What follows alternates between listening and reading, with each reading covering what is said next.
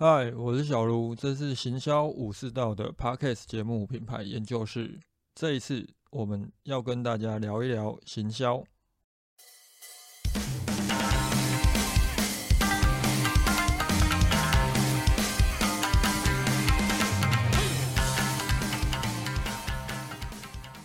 平时如果都有在一些行销社团活动的人，应该最近都看到很多的人都提出他们的 FB 投放广告的功能被封掉了。那或许你们自己也是最近的那些受灾户之一，因为我的客户也有遇到这个问题的，所以我们有大致上聊了一下一些解决方案。那今天这一集我们就来跟大家聊一下 FB 广告封号的问题，还有如何解决。包含了我们也会聊一下，就是其实这几年我们一直都在思考的一个东西，就是我们决定逃离 FB 了，逃难的策略是什么，以及从这一次的事件当中，我们延伸思考了几个问题。第一，针对广告是否需要进行重新的思考？还有针对名单呢？我觉得其实很多的行销人员，你们也可以去重新的定义一下。首先，先来聊一下关于 FB 广告账号被封号的这个问题。其实这也不是这一段时间才发生，应该说这一年多来，一直以来都有这样的问题存在。我有一个客户，先前也是在一年多前，他的子账号就被封掉了。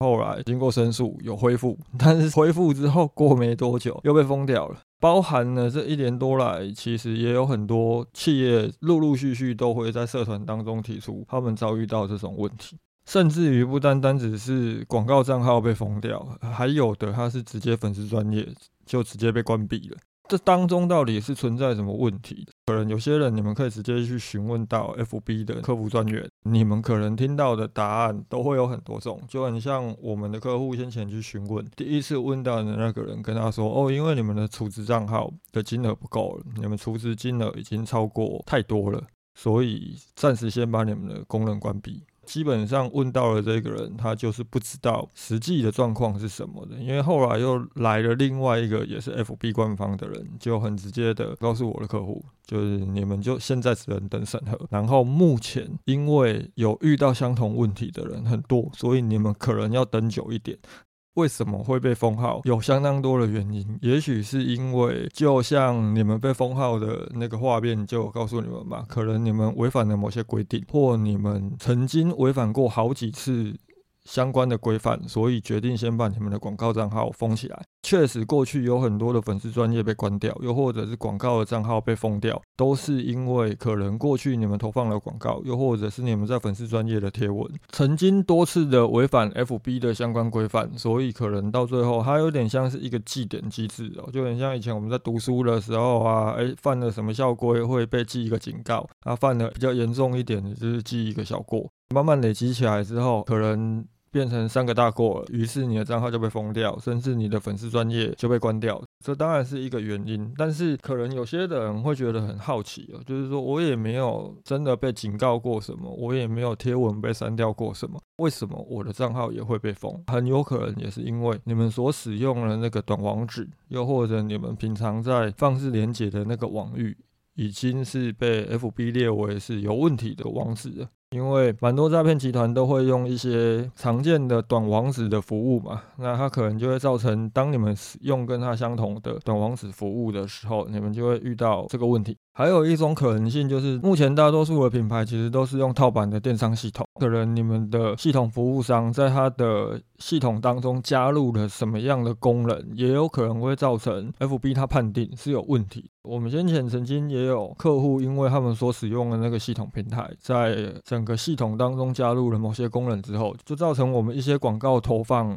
功能暂时被关闭了。所以这也是一种可能性。但是归根究底来说，我相信大家比较想知道的就是如何解决 FB 被封号的这个问题。老实说，其实是没有办法解决的。你们现在唯一能够做的事情，其实就很像是他告诉你的，你可以提出申诉，他们会去审核。也像我前面提到的，就是 FB 的官方，他们已经很明白的讲了，最近有这个问题的人很多。现在很多的件在排队，所以可能审核要等久一点。但是关键就在于说，审核了未必一定会去通过，就很像我前面有跟大家提到，我们过去也曾经在审核之后，我们的账号被恢复了，结果过了一段时间之后，他又把我们封起来了。到最后再审核的时候就没有再通过过了，那个账号已经被封一年多了，还是停在那边，他也没有把我们删掉。所以这个时候，我认为大家与其去想哦，怎么把自己的广告账号要回来，当然我相信多数的人一定都会想把你们的广告账号要回来。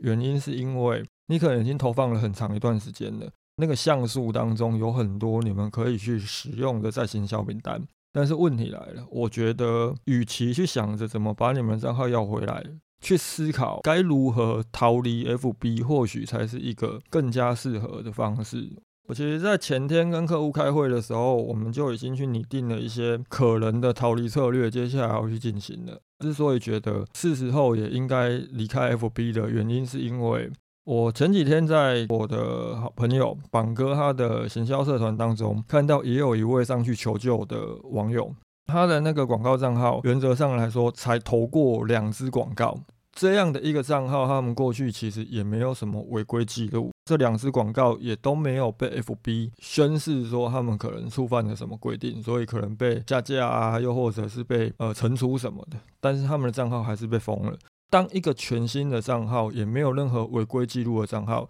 他也在这一波的问题当中受到波及的时候，还去想着到底为什么我的账号会被封，我怎么把这个账号要回来，其实是很没意义的。这个时候，我认为大家应该要去思考的是：好，如果今天我们要离开 FB 了，我们还有哪一些流量，以及我们的逃离策略应该会是什么？其实我们在五六年前哦，就是 F B 的行销红利越来越低啊，广告成本越来越高的时候，我们就已经在思考一件事情了。当时我们偶尔在聊到行销的时候，就会去说：，哎，那我假设今天没有 F B 了，我们该如何做行销？当时我们在讨论到这件事情的时候，其实我们的切入角度是，大家可能可以想一想这个问题，但是。最近发生的这样一件事件哦，姑且可以把它认为就是 F B 的系统出错，所以造成大量的误判。这个误判甚至也有可能到最后它是没办法恢复的。在这个前提之下，逃离 F B 哦，它已经不是一个可以想一想的问题了，而是必须要想一想的问题。因为假设你们今天真的把你们的账号要回来了，又或者我们选择另外一种比较消极的解决方案，我去开一个新的广告账号。继续可以投放广告，这是我们目前普遍会做的做法。原因是因为我们至少有几个预备的措施之后，接下来双十一也要到了，圣诞节也要到了，可能一些电商的大档都要来的时候，你总需要有一个账号能够投广告吧。但是我们也不能保证，等到你开了一个新账号之后，你要投广告的时候，你的账号要被封了。所以这个时候，你应该趁着这些大档还没来之前，先想想，除了 FB 以外，你还有什么样的一些流量管道？原则上来说，我们在谈流量的时候，其实流量它可以分成好几个层级，从最基本的。也是最容易取得的来讲的话，当然就是线上的广告流量，就是像是 FB 呃一些主动推播广告啊，又或者是被动搜寻广告。那在进一步在往上推的时候，就会有线上的信任流量，就是像网红行销，或找一些真的是意见领袖，找一些专家帮你去撰写一些评测。在继续往上的时候，哎，我们就可以摆脱所谓的数位行销了。线下的广告，你可以去投放一些户外媒体，去投放一些电视媒体、广播媒体。接着还有公关的流量，你可以去买一些新闻稿，甚至于你去买所谓的电视新闻的页配。接着还有品牌的流量，就是当你去累积了前面这些东西之后，你可能有一定的一个品牌声量了，你有一堆的品牌追随者，甚至包含你的品牌可能去获取了某一个定位，就例如某个服饰品牌找了很多明星，他的广告也打很大，很多的消费者已经认定，哦，当我要买什么什么服饰的时候，我就可以找这个品牌。基本上这种会因为某些定位，又或者他对这个品牌已经有一些基本认知，而想要购买什么产品的时候，会想到它，这个就叫做品牌的流量。以及你找了代言人，这个也算是品牌的流量。原则上来说，当我们今天要去思考有什么东西可以去取代 FB 广告的时候，最相关的几个广告类型，其实除了 FB 广告之外，就还有 TikTok 广告，还有赖广告。包含了当你们有 Lite 账号的时候，你可能有一些好友了，赖群发，它也属于一种主动推播广告，还有 D 卡广告以及 Google 联播网。YouTube 广告这一些都属于你可以用来替代 FB 广告，又或者是它的属性是跟 FB 广告相近似的，所以我们可以去投放看看的。我目前跟客户的做法其实就是我要他们把这一些广告账号都申请起来，又或者去投放看看，因为他们过去其实都是聚焦在 FB 广告上面居多，还有 Google 的关键字广告居多。这一些未必代表着它就一定是可以用的，只是你没有投之前，你不会知道它的效益。我先前在某一期，我有跟大家聊到一本书，就是那个张希梦跟邢梦他们写的用户行为分析，它是一本简体书，有兴趣的可以去三明网络书局搜寻看看。它里面其实就有把各个广告投放的管道，透过波士顿矩阵，就是 BCG 矩阵去分析，分析各个不同的广告投放的管道，去思考怎么去优化。它的横轴就是以流量的规模下去做判定，纵轴就是流量的质量。这样区分下来之后，流量规模大、流量品质高的这一个就叫做优质管道。这个优质管道原则上来讲，我们可以进行的策略就是你有多少预算，通通给它砸下去就对了。因为这个流量管道可以带来的规模又大，而且它的流量品质又高，我们当然就是不用多想就去打嘛。接着，如果它属于流量品质好的，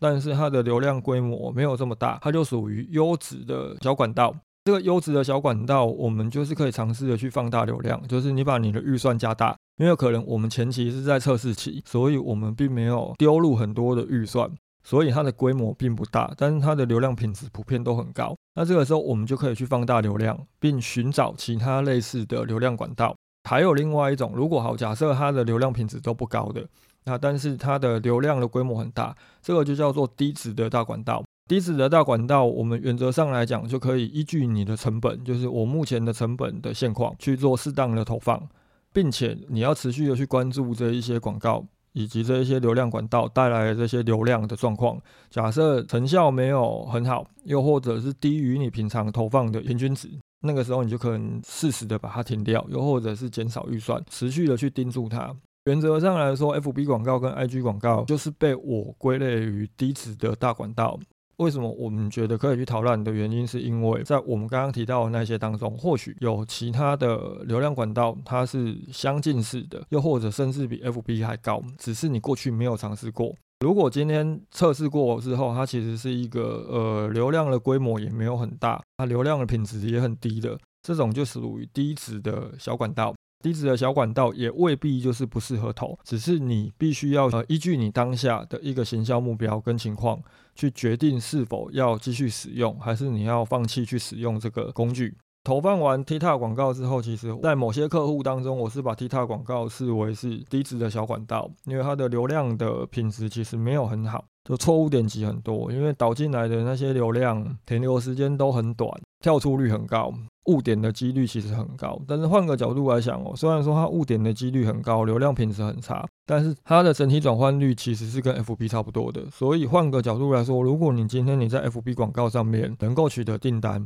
或许 TikTok 广告是一个你可以测试的。当你今天尝试着把我们刚刚提到的那一些，像什么 TikTok 广告啊、赖广告啊、低卡广告这些，你都有尝试去投放了。我们要收集什么资料？首先要收集的是这些广告工具它的平均的流量取得的成本是多少，以及它的转换率是多少。再来就是你可能有很多的产品类别，那什么样的产品可能在这些管道上面是可以转换的？又或者可能什么样的产品即使没有办法转换，但是它的点击率、它的导进来的流量是会比较高的。了解这些资讯之后，你就会知道这一些流量管道它属于我们刚刚提到的那一个 BCG 矩阵当中的哪一个位置。你未来在测试的时候，你就会知道。好，假设你今天你 FB 广告账号被你要回来了，但是它要被封掉了，你总是可以选择从其他的这一些广告当中挑选适当的。把你原先要丢在 FB 广告上面的预算都转换到这些地方嘛？换个角度来想，其实这一些广告管道目前的流量取得成本可能都比 FB 还要来的低。单就 TikTok 广告来讲，它的现况就是这个样子。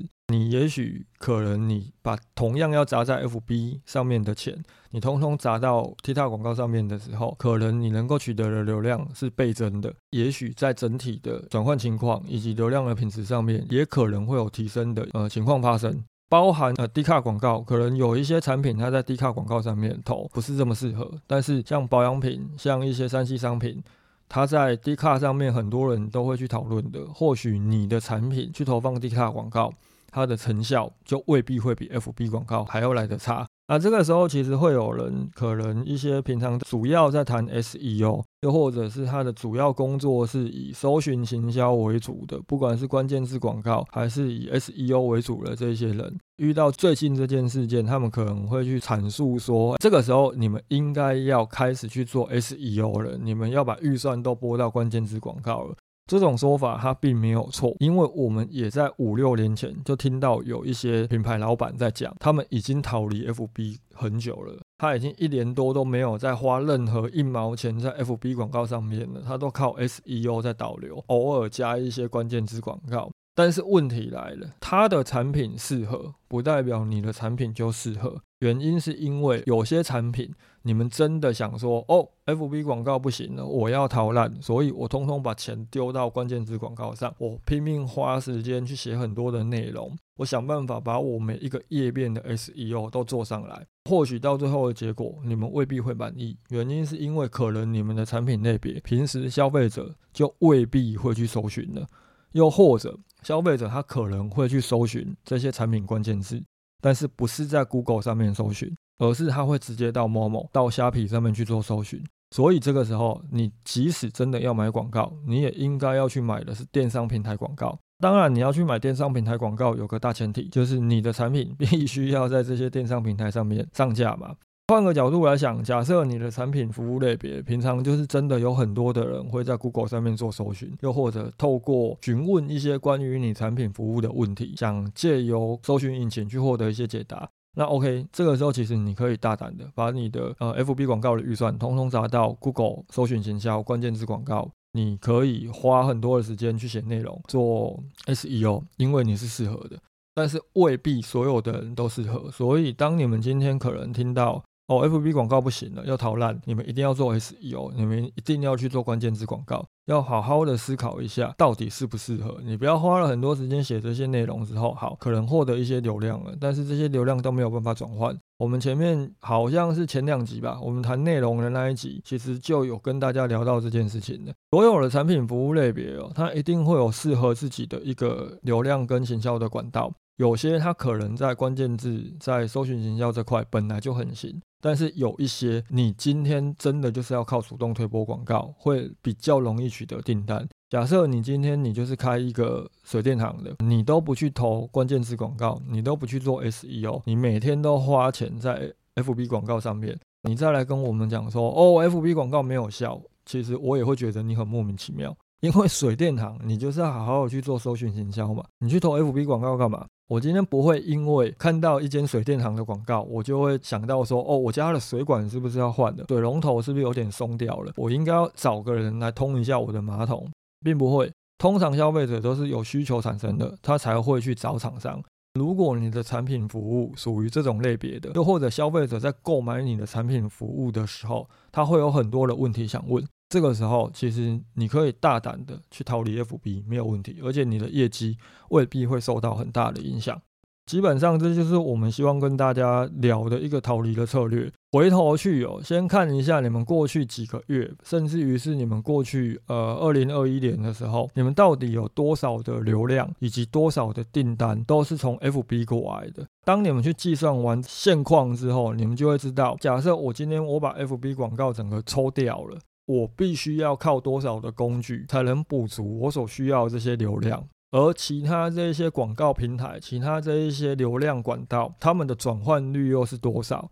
你就会很清楚的知道，你需要布局额外多少平台管道，带来多少流量，你才有办法真正的去做到完全逃离 FB。另外一个值得大家思考的哈，其实是我在聊广告文案的时候，在课程上也很着重的一个重点，就是关于广告到底应该如何投放这件事情。我觉得大家也应该重新思考了。不管你想的是我要逃离 FB，在一个完全陌生的广告平台，针对陌生的受众去做广告投放，还是你要去开一个全新的广告账号，当你开一个新的广告账号来解决你的账号被封了这个问题的时候，你的像素也是新的，你过去熟悉的这些在行销广告策略，通通都必须要重新来过了。你当你势必就是要面对一群完全陌生的消费者的时候。你的广告的投放逻辑也当然就是要不同。基本上，我认为大家只是回归到到底广告是什么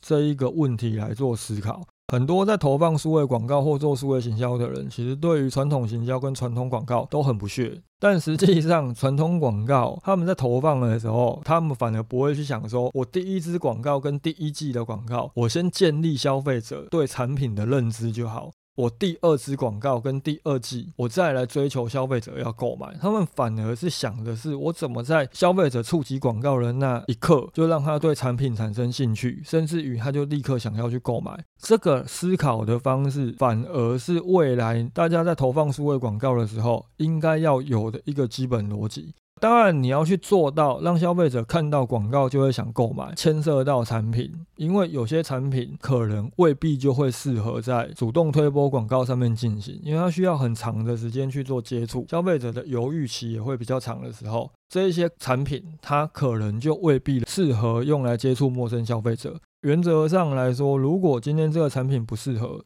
我会认为你们就不要拿它来投放广告了。因为强摘的果实不会甜，包含了像我前面有跟大家提到，为什么我们去测试这些新的广告平台的时候，我们要拿不同的产品去做测试？因为有些产品就必须要经过多次的触及。当我们今天要追求的就是一刀封喉，让陌生消费者看到都想买的时候，这些产品它就不会是你们投资主动推播广告最适合的商品。这个时候，我们到底怎么让我们的广告能够产生立即的成效？我认为最重要的是，你们要好好的思考你产品的卖点到底是什么。就是你产品的一级卖点到底是什么？你的广告真的都有针对一级卖点来做诉求吗？你的产品有没有什么独特的卖点？包含了你的货架竞争优势是什么？这三个关于产品的要点哦，你们都要好好的去思考，并且去回想。你的平时投放的广告当中，到底有没有都去提到这几点？那如果你是用影片去做广告的素材，你有没有在前面就把你的这些东西、你的一级卖点、你的独特卖点、你货架竞争的最大优势都提出来？这些东西，我认为我们先前在聊文案的那一集，其实我就有着重这个重点嘛。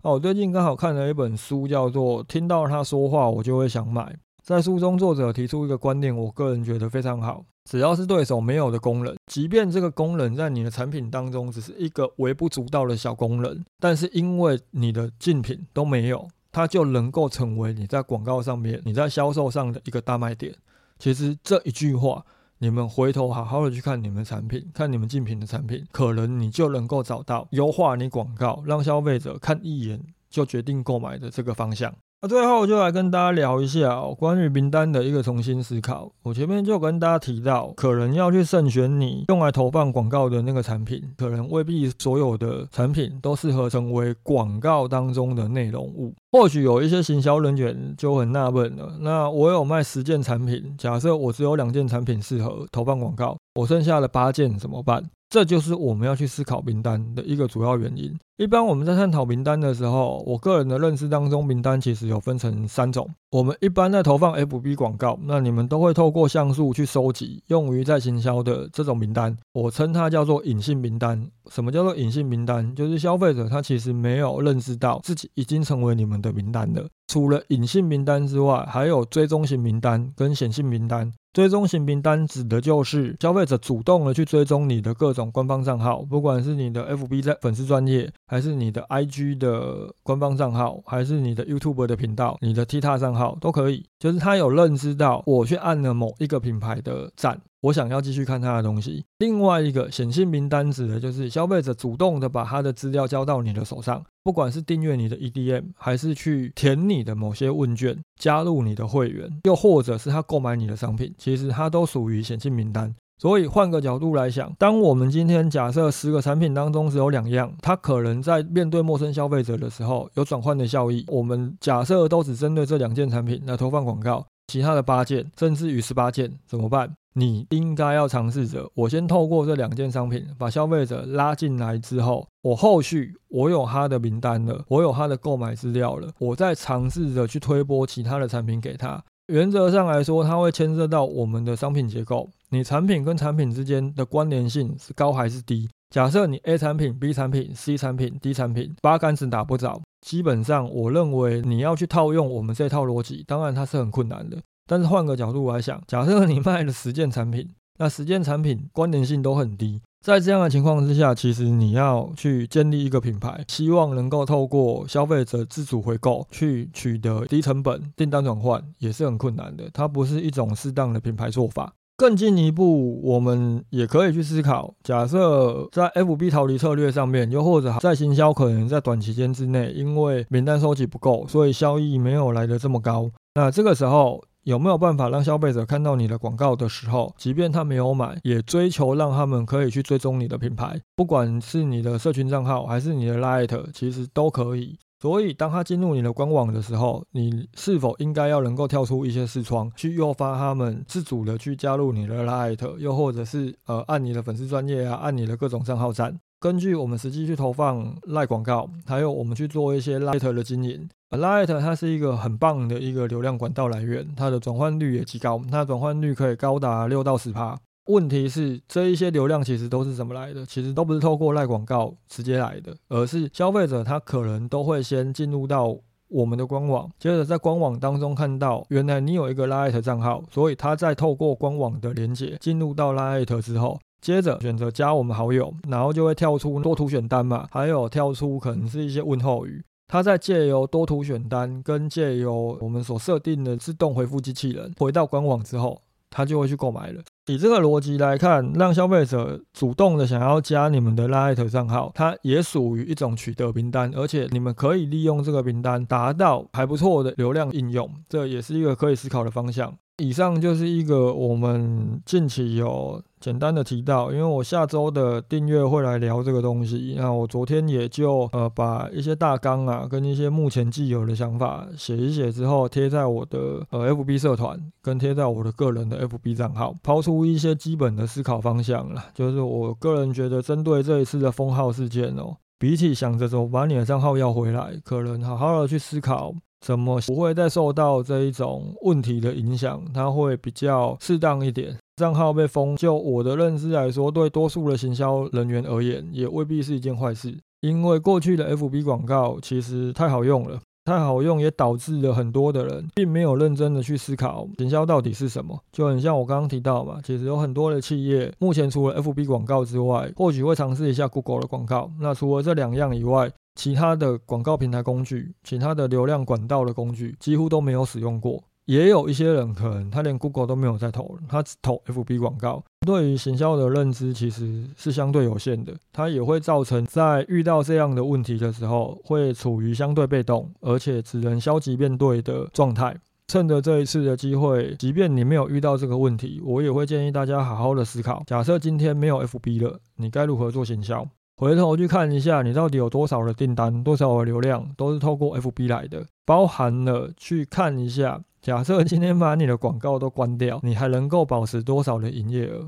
假设你有百分之百的流量，百分之百的订单都是靠 FB 来的，那我也只能讲恭喜你，你可能好好的烧香拜佛，就是希望 FB 这一个风波不要扫到你。假设透过广告取得的订单其实比例相对的低，也象征着你的品牌是一个相对安全的。处于一个更能够抵御风险的状态了，因为老实说，大多数的企业目前在做数位行销，一定都是在别人的平台上面做行销。当我们使用别人的平台的时候，未来一定多多少少会遇到类似的问题。这个时候，好好的去思考，当我们今天任何一个广告工具 GG 了，我们还能不能够维持既有的业绩，甚至我们能不能立即找到一些解决方案，把这个洞给补上？当你准备了越多的时候，其实你的抗风险能力也就越高。以上这就是我们今天这一集想跟大家聊的内容。有任何的问题，或者是有想讨论的，都欢迎留言或者私讯。我们今天讨论就到这里，大家拜。